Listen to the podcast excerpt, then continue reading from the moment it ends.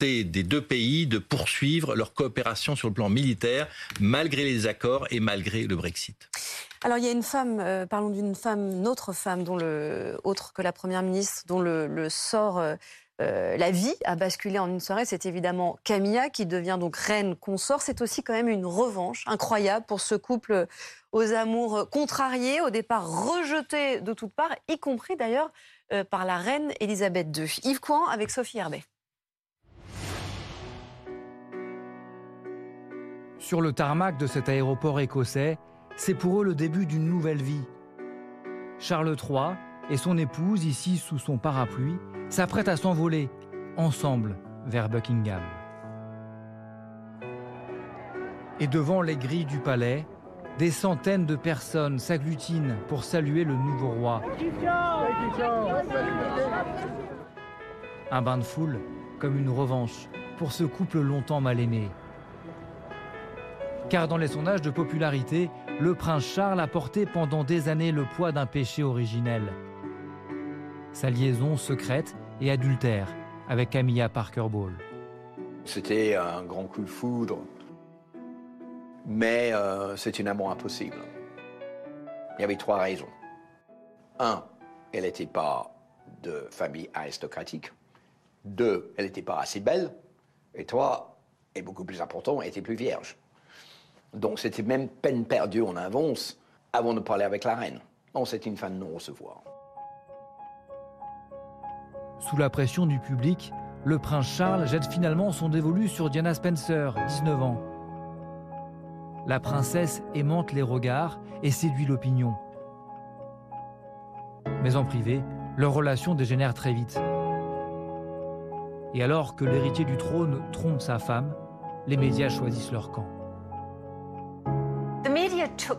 Les médias se sont rangés derrière Diana et je pense que c'était en partie une décision commerciale parce qu'une photo de Diana en couverture faisait vendre 200 000 exemplaires de plus. Une photo de Charles n'avait aucun effet.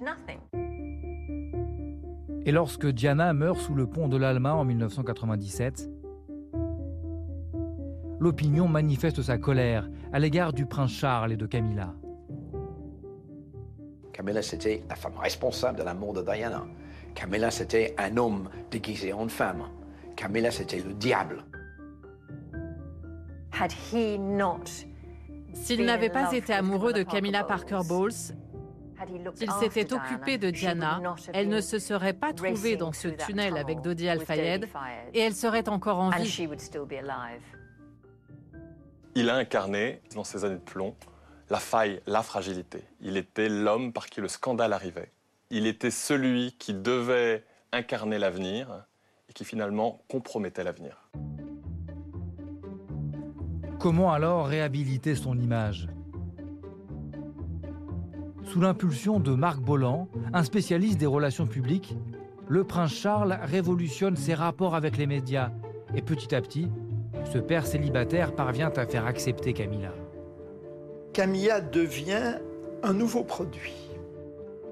Ce n'est plus l'ex-maîtresse, mais c'est celle que le prince aurait dû épouser dès le départ et qu'on ne lui a pas laissé épouser par devoir d'État. Et il a droit à ce bonheur.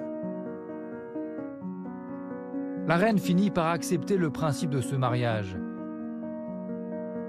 Leur union est célébrée le 9 avril 2005 à Windsor. Les deux s'affichent ensemble en toute occasion. Un couple heureux et complice. Il s'est décoincé, Charles. Il s'est enfin décoincé, mais il s'est décoincé grâce à Camilla qui a réussi à l'encourager, à le rassurer, alors que jusqu'à présent, il n'était l'objet que de critiques. C'est un survivant, le prince Charles. À 73 ans, quel visage montrera-t-il dorénavant à ces sujets? Lui qui s'est préparé toute sa vie à devenir roi. Un monarque aujourd'hui apaisé, aux côtés de sa femme.